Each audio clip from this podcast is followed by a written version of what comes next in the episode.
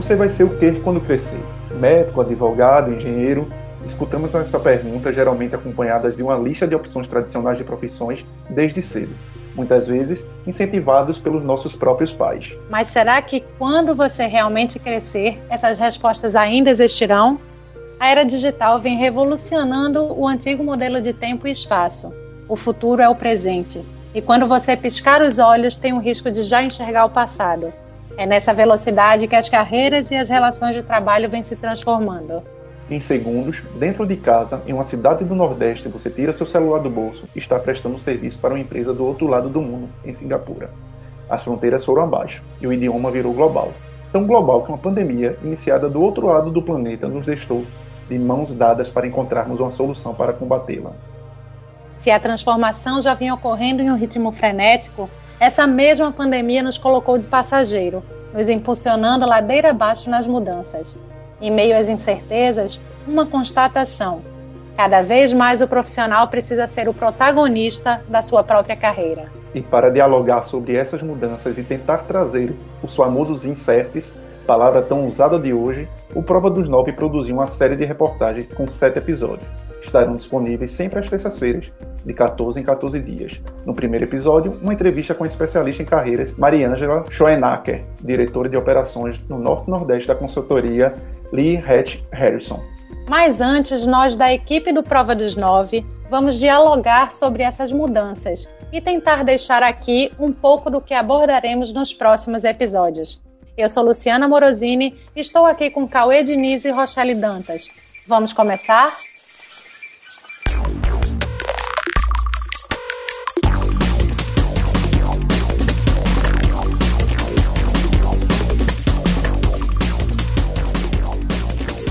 Olá, Lu, olá, Rochelle. Esse é um tema que realmente é um leque vasto de opções de debates, né? Eu acho que até mesmo a gente, nessas conversas, nessas entrevistas para essa série, né, para confeccionar essa série, refletimos muito sobre como estamos direcionando nossas carreiras, se estamos ficando para trás, como, como estamos nos adaptando às mudanças. E são muitas, não é, Lu? Pois é, Cauê, com certeza esse é um tema que a gente vai abordar, principalmente as transformações né, que as profissões vêm passando. É, a gente vem pensando sobre isso e tenho certeza que quem está é, tá no mercado de trabalho ou quem está tentando se inserir no mercado de trabalho também está tentando se adaptar nessas transformações. As profissões têm se, é, têm se transformado muito muito rapidamente. Claro que tem a, a tecnologia né, sendo inserida, é, as profissões tradicionais têm mudado muito. Por exemplo, um dentista já não só extrai um dente, né, ele faz uma série de outros serviços que, que abre um leque de opções muito grande. É, eu estou falando de dentista, mas também tem isso na área de direito, na área de saúde, né? As profissões têm realmente se transformado muito. E outra questão que a gente vai trazer, e também em relação à transformação, é em relação ao desafio da qualidade de vida. Né? Existe uma transformação, acho que a pandemia é, acelerou um processo de transformação e trouxe mudanças muito mais rápidas do que se esperava. Já existia é, um trajeto né, para essa mudança em relação à transformação digital, mas eu acho que a pandemia acelerou demais isso. Então as pessoas estão se adaptando, não só as pessoas, mas as empresas também estão se adaptando a uma rotina de home office, né? Essa tendência que é trabalhar em casa, que é dar conta de filho, de casa, de uma vida, né? O que é o home office de fato? É, como você consegue fazer uma rotina balanceada para trazer uma qualidade de vida né, nessa, né, né, nessa nova é, forma de trabalhar, né? Então acho que isso é, são temas que a gente vai abordar nesses episódios, são temas super atuais é, e que todo mundo está pensando, não só pensando e vivendo isso, né? Pois é, como você colocou aí, o dentista não extrai só dente, né? E dentro desse contexto, ele se torna também um empreendedor. Ele tem que ter noção de como ser um empresário, de como se portar, e é um ponto que eu enxergo muito forte nessa transição pela qual a gente está passando, que é a velha o, o velho tradicional pessoa física de, morrendo, deixando para trás isso, cada vez menos dentro do contexto das relações trabalhistas e virando mais a pessoa jurídica. Cada pessoa, cada profissional, um, um CNPJ, sendo uma empresa. Isso é uma nova lógica mesmo, Rochelle? Tu enxerga assim o mercado? É isso, Cauê, é isso, Lu. É, a gente vê cada vez mais crescendo o número de, de CNPJs no Brasil, né? A gente tem uma vertente que é o MEI, que isso fez com que fosse muito fácil você ter um CNPJ, você crescer dentro do de, como empresa e não apenas como pessoa física. Então, isso é também uma nova vertente do mercado e que isso traz muitos desafios para as profissões.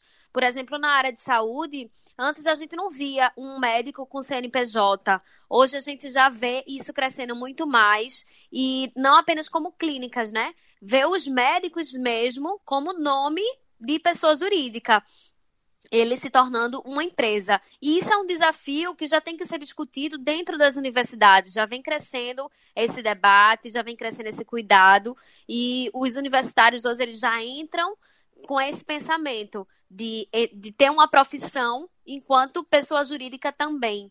Então, assim, isso é uma vertente que cresceu muito nesse período de, de pandemia e que traz muitos desafios para todas as áreas. Não é na área de saúde ou na área de humanas, mas, assim, para todas as áreas tem crescido, tem tido muita adesão. E essa é uma das coisas que a gente vai trazer dentro dessa série de reportagens. A gente vai trazer esse debate, levantar essa questão do que é que tem que ser um desafio. É fácil empreender, não é fácil, é mais difícil em quais áreas e por quê, né?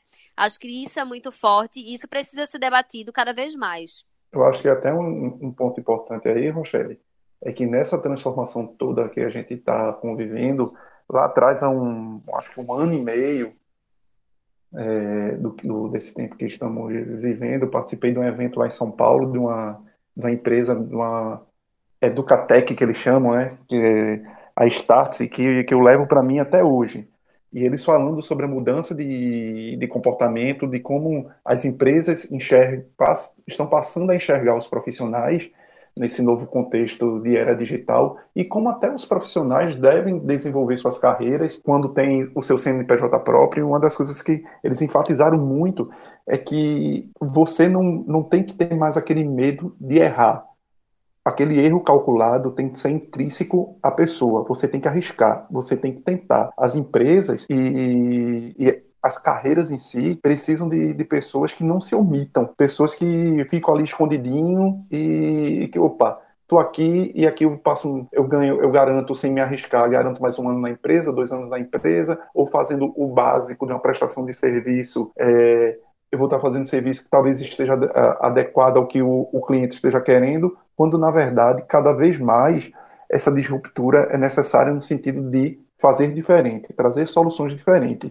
Você pode errar, mas de uma forma calculada. E que o interessante é pensar nas soluções rapidamente, porque o erro vai acontecer. E até conversando com a minha esposa outro dia, ela comentando o caso de uma amiga dela, no qual a escola do filho abolindo a questão da borracha. É algo que você pensa, mas por quê? Porque a, a borracha é muito simbólico da questão do, do erro, de você errar e ter que passar borracha. Não, não existe mais borracha, porque você pode errar, porque você aprende com esses erros. É a partir dos erros que você encontra as saídas, que você encontra as soluções.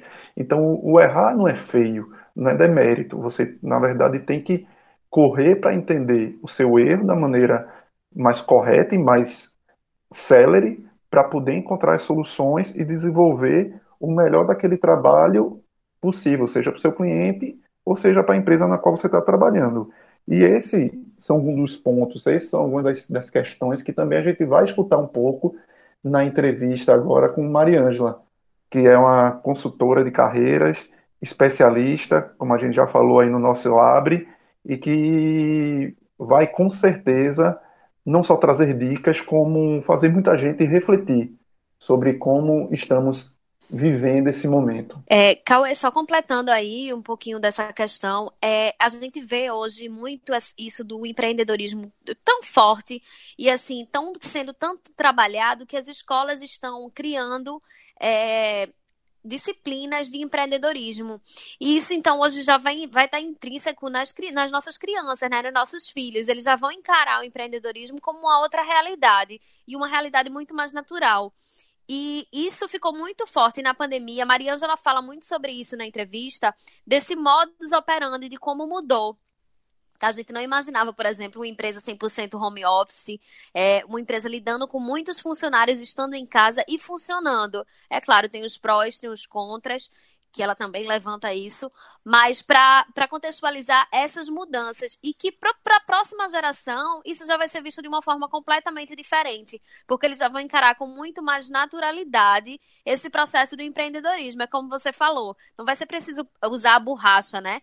Porque isso já vai estar tá dentro do dia a dia, dentro da rotina de que errar é natural, assim como as empresas dão certo e dão errado, né? Então é, é isso que tem que ser essa discussão que a gente vai levantar e vai trabalhar ao longo dos próximos episódios. Só complementando, o complemento de Rochelle é como se toda empresa, independentemente do porte, agora fosse uma startup, né? Esse daí, isso que Rochelle falou sobre errar é um, um dos lemas de startup. É, a startup está tá buscando uma nova solução para um mercado que, né, que existe ou que está se abrindo, e ela se dá o direito de errar, mas não por muito tempo. Então, acho que o, momento agora é de transição, a gente está vivendo essa transição. Todo mundo está se dando o direito de acertar e de errar, mas, obviamente, quem acertar mais rápido naturalmente vai seguir mais forte né, no mercado. Então, acho que as empresas estão buscando esse equilíbrio é, junto dos funcionários, né? Acho que também existe uma nova tendência de ouvir um pouco mais os funcionários, como eles se sentem, é, como eles é, fazendo parte do processo, justamente para que quem saia na frente desse acerto é, vai sair mais sólido, né? E vamos lá agora escutar a entrevista de Mariângela.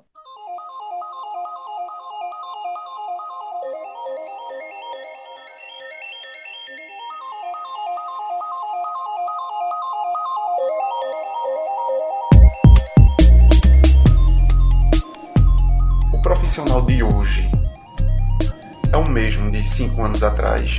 Claro que não, né? Acho que a pandemia trouxe muitos aprendizados para nós e, e também tem trazido novas demandas, né? Tanto para os profissionais individualmente como para os líderes, né? Assim, nós todos tivemos que aprender, né? A, a, a trabalhar de uma outra maneira, né? Então, primeira coisa que a pandemia rapidamente é, pôs todos nós em, em trabalho remoto. Né? É, como profissionais de recursos humanos, muitos vinham fazendo políticas, tentando implementar, tinha um projeto de mais de ano para que isso fosse possível e tal, e de repente a pandemia fez com que as pessoas em uma semana pusessem é, centenas, milhares de funcionários em home office, né? É, e também tivessem que cuidar daqueles que ficaram de maneira presencial é, também com uma série de cuidados na locomoção, no refeitório, na forma, na, na, na forma e na organização do trabalho. Tudo isso tem demandado das pessoas e, da, e das organizações muito mais flexibilidade é, tem demandado que as pessoas sejam mais atentas às pessoas em si, né? Atenta a, vamos dizer, o lado humano, né, das pessoas ficou mais claro. Então, a, a gente brinca que hoje dificilmente alguém não viu o filho é, ou o cachorro da pessoa nesse período onde grande parte das pessoas também estavam em, em trabalho remoto. Então, essa questão toda pessoal, familiar, tomou uma outra, a gestão tomou uma outra uma outra configuração, né? E a gente percebe que isso uh, uh, trouxe desafios enormes, né? No sentido de que assim é, ficou mais difícil a conexão entre os empregados, né? É difícil o engajamento, né? Tem pessoas que se sentiram mais isoladas dentro desse processo. Então, hoje, né, é, colaborar, criar um ambiente de colaboração, geração de novas ideias, exige das pessoas que elas repensem a sua forma de trabalho e tenham ações concretas para facilitar o engajamento dos times é, presenciais e virtuais, né, para que todos se sintam incluídos numa mesma página, vamos chamar assim. É, então, acho que eu diria assim que o, o, o grande desafio nesse momento de todos é aprender a lidar com a saúde mental do funcionário, é, lidar com a tecnologia e disponibilizar ferramentas que sejam adequadas, que facilitem o trabalho das pessoas. Né? A gente, por exemplo, tem tido algumas experiências bem interessantes nesse retorno né, de, do trabalho, né, onde a gente tem funcionários é, trabalhando mais, é, vamos dizer, presencialmente e no ambiente é, e também em casa. A gente sempre se preocupa, né, quando está montando agora os treinamentos, você vê que muitas empresas que antes faziam treinamentos presenciais conosco não estão voltando a fazer presenciais, elas continuam fazendo virtuais. No começo elas pararam, depois elas viram que o negócio ia se estender, começaram a fazer o virtual. E, e agora que já tem mais gente é, trabalhando híbrido, mais fábricas funcionando full speed e tal, mesmo assim as pessoas querem fazer treinamentos, por exemplo, virtuais. E daí a gente sempre pensa, né? Ah, a dificuldade do cara que está fora da empresa e tal, a tecnologia não, mas nós temos dificuldade para o cara que está dentro da empresa se integrar num treinamento virtual. Ah, porque de repente a gente não pensou que ele ia fazer treinamento virtual. Então ele está lá na fábrica e ele não tem mesa para fazer o treinamento e ele tem que ligar o som para falar e entrar no treinamento, ele não consegue, tem que. Então tem que também se repensar como é que ele faz o treinamento virtual dentro da empresa. Éramos tão acostumados em, vamos dizer, amontoarmos dentro das empresas equipes, em baias, socialização, e hoje a gente vive um momento totalmente contrário, talvez de transição. Iremos voltar para o que era antes e quais também os efeitos disso enquanto time? Será que a gente corre um risco de diminuir quem optar por um, por um híbrido mais, talvez mais home office?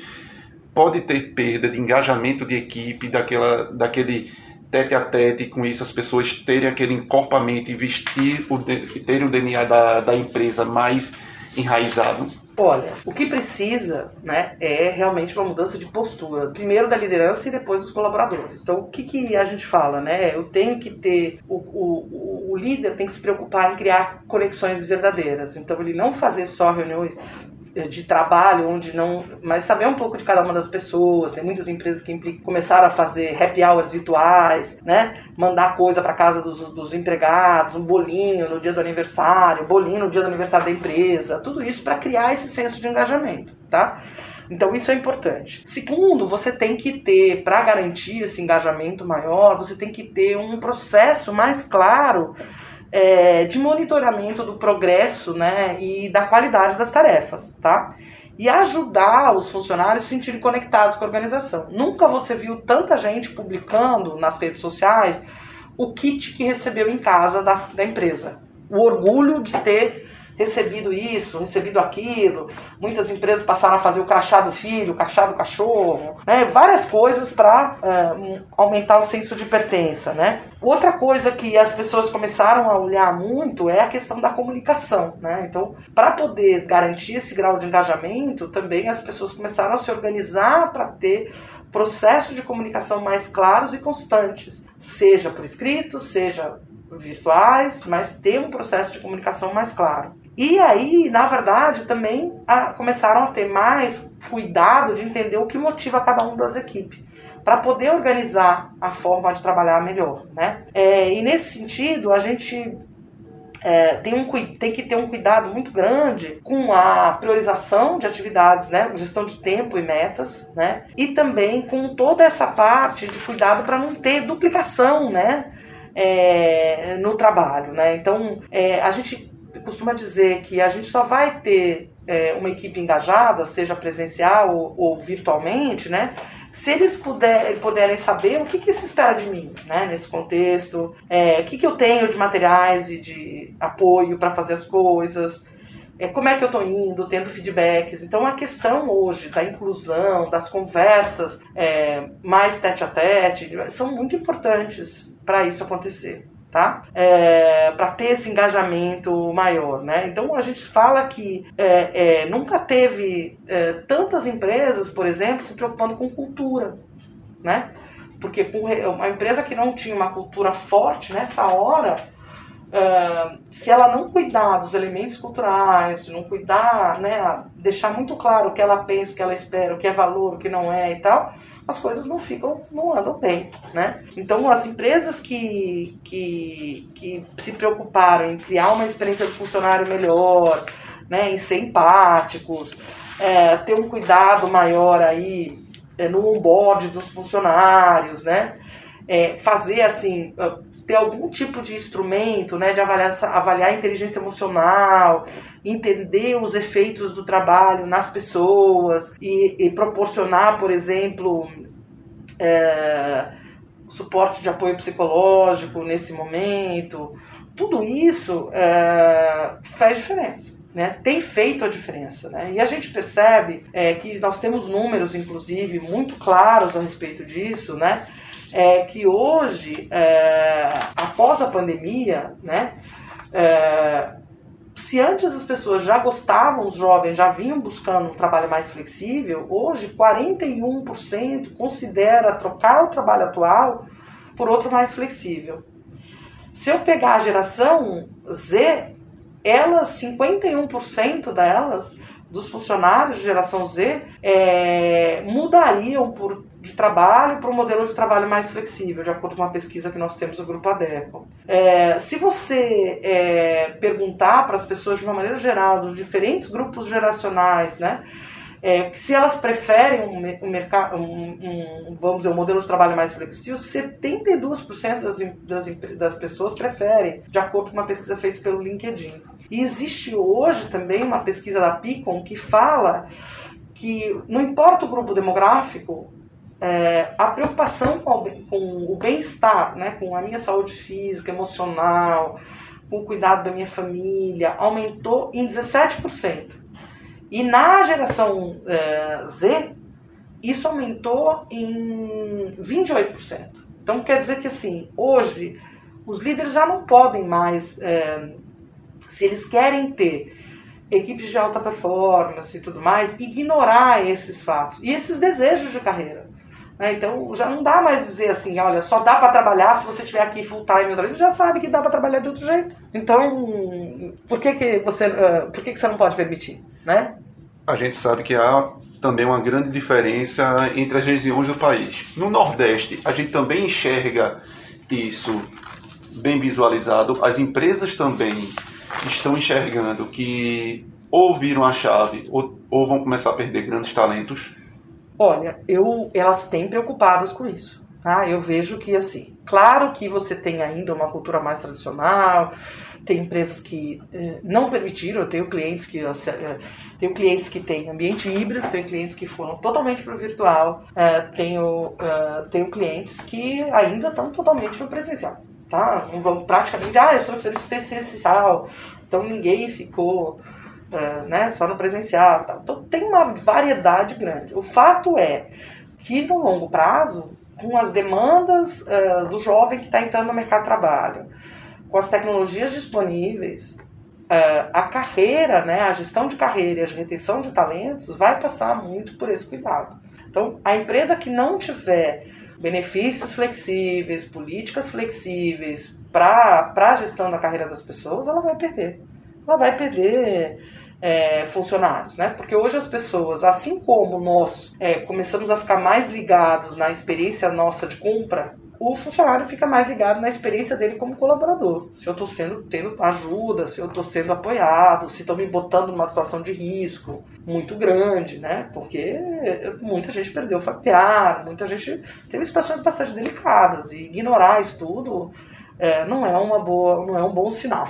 Anteriormente chamava muita atenção quando a empresa oferecia ou participação nos lucros ou até um automóvel de luxo como barganha Hoje, o profissional, ele pensa no quê? É mais nesse social? Ele pensa, hoje o profissional, né, que ela tá, ele tá pensando muito mais na possibilidade de trabalhar da onde ele estiver, né? Num equilíbrio vida pessoal, vida profissional em algumas coisas, no cuidado com o bem-estar, tá? É, nos benefícios, ah, eu tenho, eu tenho aqui licença paternidade, licença maternidade estendida, é, eu tenho, uh, por exemplo, auxílio psicológico, uh, eu tenho apoio para poder trabalhar alguns dias fora, uh, na empresa, outros dias em casa, para poder estar tá mais perto do meu filho. Tudo isso hoje está sendo valorizado. Né? Claro que os incentivos financeiros também são valorizados, mas eles não são só, entendeu? Então, a, a, a, as pessoas, na verdade, hoje querem é, que tenha as duas coisas, né? Que ela tenha a possibilidade, eu estava pegando aqui uma, um artigo que fala sobre benefícios, né? E você vê, assim, os casos de, é, é, vamos dizer, é, de empresas que têm benefícios diferentes e tal, né? As pessoas estão o quê? Elas estão preocupadas com, com o ambiente de trabalho, né? Uma política de bem-estar, que a gente chama, né? Então, o trabalho de home office parcial, licença paternidade, seguro de vida, tá? É, é, por exemplo, convênio academia, né? Esse tipo de coisa. Outra coisa que eu comecei a ver muito também, que já vinha algumas empresas fazendo, mas auxílio, por exemplo, o filho nasceu, é, roupa, coisas, né? Coisas que podem facilitar a pessoa, então assistência psicológica. É, é, você vê que a história de também a, ter licença paternidade ou maternidade sem distinção de gênero. Então, se a pessoa adotou ou né, qualquer tipo de família hoje sendo uh, elegível a, a, a, a, licença paternidade maternidade. Então são uma série de coisas que têm mudado muito o que as pessoas estão buscando, né? Então esses elementos de bem-estar hoje estão na balança para escolher uma carreira, escolher uma empresa. Até porque você tem hoje, por exemplo, empresas que é, a competição pelo talento passou a ser global. Então, eu, o talento, eu posso estar trabalhando aqui no Recife para os Estados Unidos. É, isso era até uma questão que eu ia perguntar e já vou emendar. Derrubaram, as fronteiras foram derrubadas pela tecnologia. Foram. Isso democratizou muito, não somente é, essas, essas oportunidades de você trabalhar para fora, mas até regionalmente, que muitas vezes as oportunidades estavam mais no sudeste do país, ou seja, Hoje, o, o, estudante nordestino que se forma recém-formado, ele tem talvez muito mais oportunidades de trabalhar numa grande empresa do exterior do que anteriormente. Não sei se maior, mas tem oferta, a oferta por busca de mão, a, a, a, busca de mão de obra, mas a gente passa por um outro nível de problema, né? A tecnologia, a disrupção, a, é, a, vamos dizer, a disrupção digital e tal, tem exigido novas skills que novas habilidades para as pessoas e de alguma forma as empresas não estão preparadas para isso. Então o que, que acontece? É, a gente tem um gap enorme de formação de mão de obra em todos os lugares do mundo hoje, né?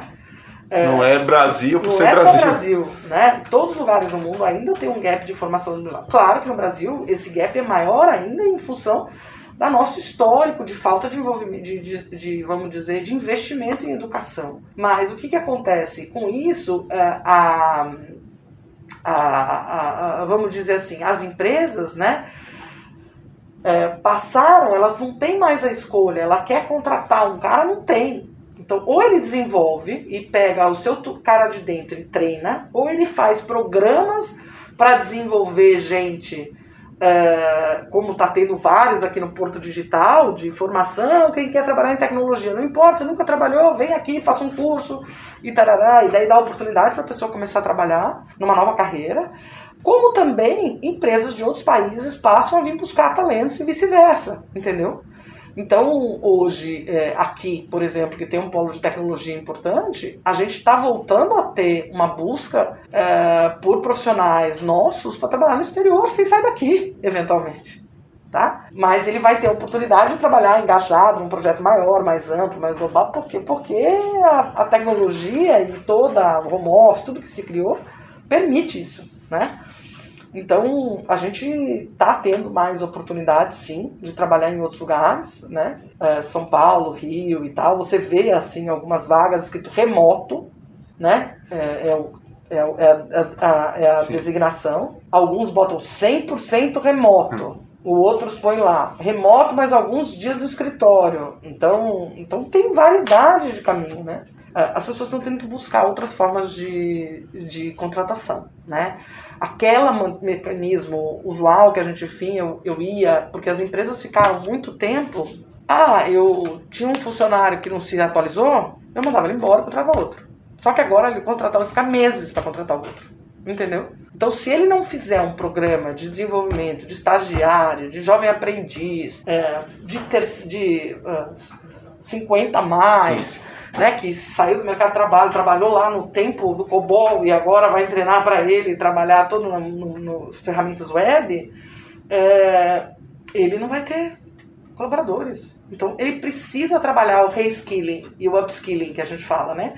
Precisa trabalhar a requalificação das suas equipes internas, precisa trabalhar a qualificação de pessoas no mercado para poder suprir essas novas demandas, né? Então a gente vive um momento uh, bastante peculiar, né, nesse sentido, quando a gente fala de carreiras e tecnologia, né? Então, Nenhuma empresa hoje está completamente segura. Ah, não, porque eu sempre fui uma empresa que atraí todo mundo, porque eu fui grande, ou se eu tenho nome e tal. Não. Se ela hoje não se modernizar no trabalho de engajamento dos colaboradores é, e de envolvimento dele com a empresa de uma maneira geral, ela perde. Né? E aí tá todas as ferramentas que o digital também nos trouxe, né? Os Glassdoor da vida e tudo mais, que hoje eu quero saber como é que é trabalhar na empresa X, eu boto lá e eu vou ver quantas pessoas são satisfeitas, quantos não são, quantos gostam dos benefícios, quantos gostam do clima, quantas das pessoas. Então, é uma, uma situação uh, de maus tratos, de não, de não cuidado sim, sim. dentro da organização, hoje é muito mais rápido é, esse, é explicitada, né? Esse protagonismo que existe, a gente sempre termina batendo na área de tecnologia. Mas também outras áreas estão também nos holofotes gigantes, e a gente poderia apontar algumas. Recursos humanos. Né? A área de recursos humanos nunca foi tão demandada e tão estratégica como agora. Né? Então toda a parte de gestão de pessoas, é, e toda essa parte, né, porque só foi possível fazer toda essa transformação com muito apoio da gestão de pessoas, na revisão dos contratos, na colocação das pessoas, uh, o engajamento das pessoas em novas ferramentas. Então, tudo teve que se trabalhar muito forte. Isso e os gestores e os líderes, né? Então, os líderes também são, foram muito demandados. Então, uh, eu, num primeiro momento, acho que essas três áreas foram muito, muito demandadas, né, com a mudança que aconteceu com, em função né, da, da, da Covid, né, da pandemia. Claro que eu não posso dizer que nenhuma, não, todas as áreas foram demandadas, né, porque mudou a forma da gente é, produzir na fábrica, mudou a forma como o restaurante funcionava na fábrica, mudou a forma como a gente comprava produtos, que a gente ia na loja comprar, agora tudo é em casa. Então, eu pego, por exemplo, o exemplo de Recife, para mim é muito forte nesse sentido. Eu sou paulista, trabalho aqui, estou trabalhando aqui há nove anos no Nordeste é, eu fui acostumada com o delivery. São Paulo já faz tempo que rola delivery, faz muito tempo, já existe uma. Um, não no volume que tinha hoje, né? Aqui, de repente, de uma hora para outra, teve que se criar situações de delivery que não existia. Aqui tinha um delivery de pizza, um delivery num restaurante, outro, mas não. Aqui, de repente, os caras ou tinha delivery ou tinha delivery. Né? Ou não ia mais vender ou fecha roupa. A porta, né? É, ou fecha a porta. Não vai vender mais roupa, não vai vender mais comida, não vai vender mais nada. Então, mudou muita coisa. Né? Então, você pensar no Nordeste, teve uma, uma aceleração grande da digitalização e da experiência que a gente, todo mundo passou a ter. Né? Então, hoje, é, muita gente compra as coisas virtuais, muito, a gente marca a vacina pelo WhatsApp, pelo, pelo pelo aplicativo, coisas que a gente não pensava nisso há 4, 5 anos atrás. Uma outra transformação que a gente vem observando é que cada pessoa terminou se transformando hoje no seu próprio CNPJ. Sim. As relações de trabalho estão se transformando. É, talvez no Brasil não fosse tão assim como em outros países, mas hoje essas relações muitas vezes não, está, não estão tão ligadas corporativamente. Você aquele cara que vai bater o crachá e ser o cara que vai estar no final do mês que bateu, fez hora extra pela empresa. Não, você é uma empresa que presta serviço muitas vezes a outra empresa. O brasileiro, o nordestino em si, ele já tá, ele já virou a chave para isso ou há muito que aprender sobre isso e como ser uma empresa? Tem muito que aprender. Tá, acho que a gente ainda tem a mentalidade muito de CLT, vamos dizer assim, eu emprego é eu tenho emprego quando eu estou com emprego carteira assinada, um emprego, é, é, vamos dizer, nos moldes mais tradicionais. No entanto, hoje em dia, nós temos muitas opções de trabalho, eh, como você fala, empreendedora, de microempreendedora eh, individual, é, temos opções de trabalho temporário, temos opções de trabalho por projeto, temos opções de trabalho dos mais diversas, né? Então, é, o mercado de trabalho como um todo caminha para que a gente, com o tempo, vá ter carreiras múltiplas que a gente fala. Então, é, o seu filho ele vai provavelmente ter pelo menos umas cinco carreiras. Né? Se a gente. aquela ideia que meu pai entrou como estagiário e, e saiu como diretor, né? É, que acontecia anos atrás, né? É, e assim, principalmente quando você pegar aqui os bancos, né? Ah, meu filho, meu pai trabalhou no Banco do Brasil, entrou como estagiário, tá, ele é diretor, saiu como gerente.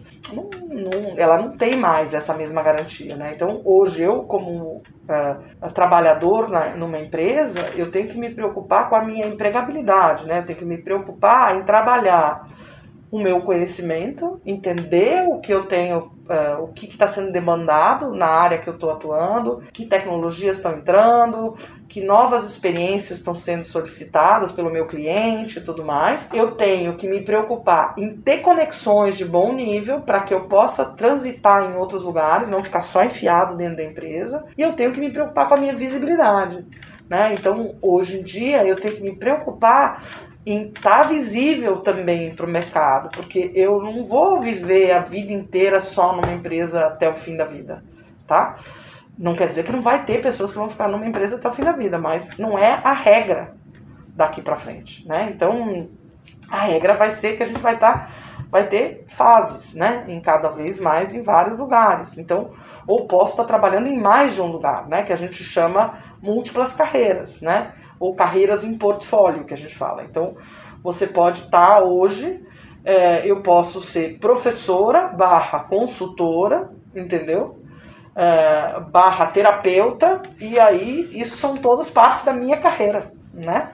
É, então, é, o, cada um de nós vai, ter o seu, vai criar o seu portfólio de carreira, né? E o que a gente tem que estar atento hoje com o aumento das tecnologias, com essas mudanças que aconteceram no mercado do trabalho, aceleradas pela pandemia, é como está a minha capacidade de aprender, né? Eu estou aprendendo hoje? Eu estou buscando me atualizar?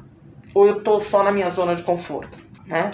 Tem sido muito divertido. Eu, eu trabalho com, com esse tipo de trabalho já faz algum tempo. Sempre trabalhei desde, desde que eu era executiva, mas eu, nos últimos, se eu for pegar meus últimos seis anos, é, eu tenho vários profissionais que passaram por mim há seis anos atrás, que agora faltam atrás de mim, uma coisa que eu falei para eles há seis anos atrás, tá? Olha, você tem que estudar inglês, hein, filho? Ó, isso vai pegar na tua vida. Olha, filho, você tem que cuidar, se atualizar. Fica... Daí o cara vem, oi, Careja, tudo bem? Ó, será que você pode me dar uma dica? Como é que eu estudo inglês? Porque não sei o que, tá precisando acelerar. Não tem como. Entendeu? Porque a globalização ficou maior. Então, o cara que era gerente, que era diretor de uma coisa, ele não pode mais dar o luxo de não saber. Então, ele tem que correr atrás, porque senão vai ter um menino que vai ter entrar ali e vai começar e vai levar o lugar dele. Então ele tem que conhecer as coisas, ele tem que correr atrás de se atualizar. Então, a gente fala que a maior habilidade hoje né, das pessoas que está se buscando é a capacidade de aprender e aprender, né, é, e, e, desaprender e aprender de novo. E assim é a maior habilidade que a gente precisa ter, a capacidade de lidar com os problemas complexos, que não tenham tudo dado, porque nós estamos vivendo um momento de muita incerteza. E como é que eu lido com esses problemas e saio do canto, né? E procuro conexões que me ajudem, penso em alternativas de como é que eu posso resolver a questão, é, vamos dizer, um pouco mais fora da caixa, né? Então, a habilidade de solucionar problemas complexos, né? Essa habilidade de ter uma capacidade analítica, de olhar o todo, são importantíssimos. E ter conexão, né? E isso que você disse, dessa capacidade de, anal de analisar um todo e, e arrumar soluções para os problemas e até aprendendo com os erros, você não aprende isso fazendo uma faculdade X, Y, Z. E esse multitarefário que você falou também. Ou seja, o diploma mais do que nunca é apenas, vamos dizer, que um, um cartão de visitas inicial, mas que você vai precisar recheá-lo com especializações é, o diploma, ele é um dos elementos, mas não é o único, tá? Mas também a gente tem uma mudança também do ponto de vista de especializações, né? Então teve uma época que, é, que tudo, então, todo mundo precisava ter um MBA, precisava ter uma, uma, uma especialização XYZ de várias horas. Daí teve uma época que as pessoas começaram a colecionar é, MBAs, né? Tem MBA em gestão empresarial, MBA em marketing. Mais para ter no currículo é, que propriamente conhecimento. É. Hoje em dia, você vê que a, a coisa é mais rápida.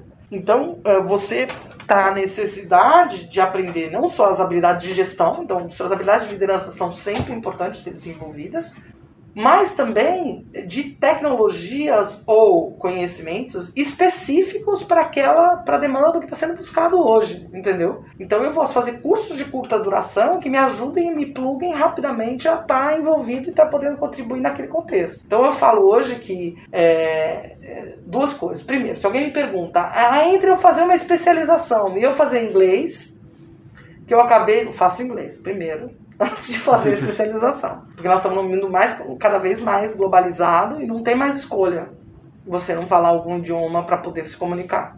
Primeira coisa. É, vou buscar uma especialização, mas vou buscar uma especialização que faça sentido para você, o que, que você quer se desenvolver, mas que também faça sentido nesse momento do mercado. Né? É, e que o mercado esteja demandando. Então, eu tenho que olhar também o que o mercado está demandando, mas o que eu gosto, o que, que eu posso contribuir, como é que eu posso mostrar maior meu valor nesse contexto, né? Então a gente está num momento onde a questão de carreira passa muito por propósito, né? A gente fala que é, não adianta eu ficar procurando ou pensando em trabalho é que vai dar mais dinheiro. Eu brinco que pode dar mais dinheiro, mas aumentar a conta do remédio, né? Então se você não cuidar de entender o que você sabe fazer, o que você gosta fazer, o que o mercado demanda, né? E o que podem te pagar, não olhar essa equação como um todo, você fica, você é, fica, fica capenga, vamos chamar assim, né? E o principal erro dos profissionais hoje se encaixa nessa equação, de não entender essa equação? Ah, às vezes sim. E a, a segundo principal erro é ficar enfiado só no meu trabalho e achar que eu vou ficar a vida inteira ali, mesmo que eu seja super feliz. Ah, e não dar atenção para o meu networking e para o meu autoaprendizado. Tá? Eu trabalho muito com profissionais em transição de carreira. Muitos chegam aqui e que falam para mim, é, Maria, ah, nunca usei direito esse negócio de usar LinkedIn. Ah, não, eu, eu tava muito enfiado lá na empresa, nem tava imaginando em fazer outras coisas. É, eu não parei para estudar, nesses tempos eu fiquei trabalhando muito, viajei, eu não me preocupei em me atualizar. É, ah, eu também, é, eu não falo idioma, não, ah, nunca tive tempo. Ah, eu não tenho dinheiro. Mas aí quando você vê, né, eu, eu gosto de um exemplo que eu vivi mais recentemente, de jovem, por exemplo. Eu um dia fui na. Eu fui na. Uma, uma dessas lojas de produtos é, de escritório e tava no caixa conversando com. E vi um menino, o menino me viu meu celular. Daí ele falou, olha, um iPhone, né? iPhone 8. Ah, eu, ele falou, eu vi, já vi quanto custa. Eu vou, vou comprar um. Porque é bom para tirar foto. Aí eu comecei a conversar com o menino. Falei, e aí, você se formou? acabei de formar na escola. Eu falei, e aí, você vai estudar alguma coisa? Você vai fazer faculdade, fazer algum curso, curso técnico? Não, não, ainda não pensei. Eu falei, e você vai comprar um iPhone? Ele começou a me dizer que custava, sei lá, 200 reais por mês, ele comprava não sei quantas vezes o iPhone. Eu falei, esse dinheiro aí dá pra você fazer um curso. Pra você melhorar, melhorar a sua qualificação e poder ter um emprego melhor, até do que esse que você tá tendo aqui, como caixa. Ele olhou pra minha cara, assim, com a cara, mas eu tenho que desafiar, né? Que é, às vezes as pessoas ficam, né? Falam que não tem dinheiro para estudar, mas elas têm dinheiro para comprar um telefone celular chique ou para gastar em outras coisas, ou como gasta no McDonald's, entendeu? Maneira de dizer, sim, gasta sim. comendo comida, fazendo coisa e não gasta buscando a esse esse tipo de, de cuidado, né? De autocuidado. A gente ainda vem de uma cultura, ai, mas a empresa nunca me desenvolveu. Não. Você é responsável pelo seu autodesenvolvimento. Então a gente está falando aqui de autorresponsabilidade. Você enfatizou muito nessa gestão de carreira também, questão de network, é, de saber colocar a própria imagem, como também não, não passar do ponto. E qual é o tom certo? E até estar tá ali nas, nas próprias redes sociais, sejam mais profissionais, sejam pessoais. Então, é, primeiro, a primeira pergunta é que marca eu quero deixar no mundo? Como é que eu quero ser reconhecido? É o primeiro ponto. Né? é, a marca que eu quero deixar no mundo, ela tem que ser coerente com o meu posicionamento. O meu posicionamento na rede social e na vida, né? Então, se ele é incoerente, o meu posicionamento, fica complicado, né? Então, eu brinco que hoje a gente está numa grande vitrine. Então, aquela ideia de que a vida pessoal, vida profissional não tem nada a ver, morreu. Então, hoje, qualquer pessoa, se você vai falar, você está vindo visitar vir conversar comigo. Se você não me conhecesse, te desse o meu nome, você dava um Google no meu nome para saber como é que eu sou. Se eu não tenho uma informação sobre mim estruturada, né, para o outro me conhecer, como um LinkedIn, uma página no Instagram, uma coisa correta, uh, vai, eu brinco que vai sair alguma coisa sobre você. Vai sair a, a, a, a, o batida do carro, vai sair o processo trabalhista que tem o seu nome, porque está tudo na internet hoje. Então, o seu papel é cuidar da sua imagem como profissional. Então, hoje, todo profissional deveria dar um Google no nome dele, para saber o que, que tem. Às vezes, eu vou saber que eu tenho um homônimo, que era um assaltante, um homônimo que era uma pessoa oposta, mas eu tenho que saber, para poder me colocar quando alguém me fazer um questionamento. Vou dar um exemplo meu, que não tem nada a ver com, com isso de assaltante ou não, mas tem a ver com os momentos da minha vida e carreira. Eu, quando eu tinha uns 25 anos, eu escrevi um livro de culinária vegetariana. Então, é, era muito comum, depois de uns anos, eu vou bater, eu vou bater um papo com alguém, conversar com alguém, a pessoa fala assim: "Ah, mas você dá aula de culinária, né? Você faz, você tem um livro de culinária, né?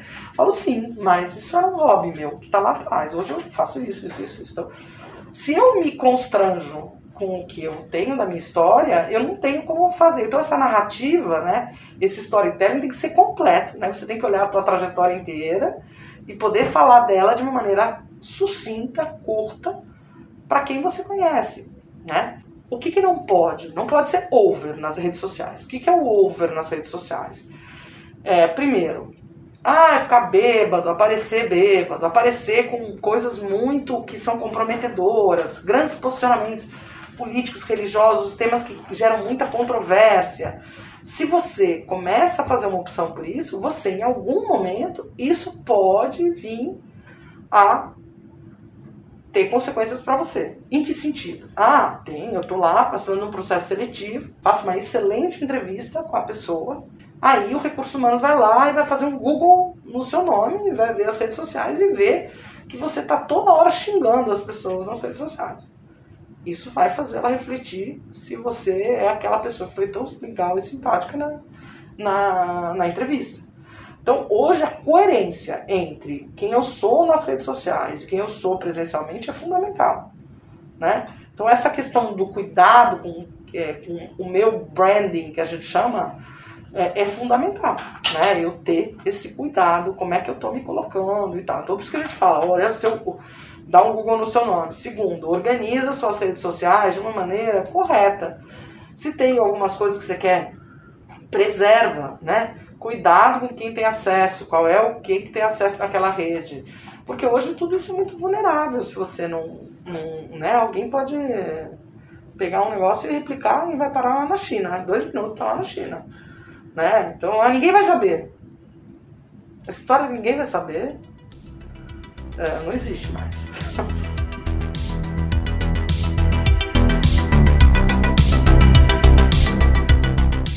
Prova dos Nove já está disponível no Spotify, Google Podcasts e demais plataformas. Nas redes sociais somos arroba Nordeste Hub. Converse com a gente por lá. Esse podcast foi produzido e apresentado por Cauê Diniz, Luciana Morosini e Rochelle Dantas e tem um oferecimento da Uninasal, Unidades Olinda e Paulista. edição de áudio de Danilo Melo.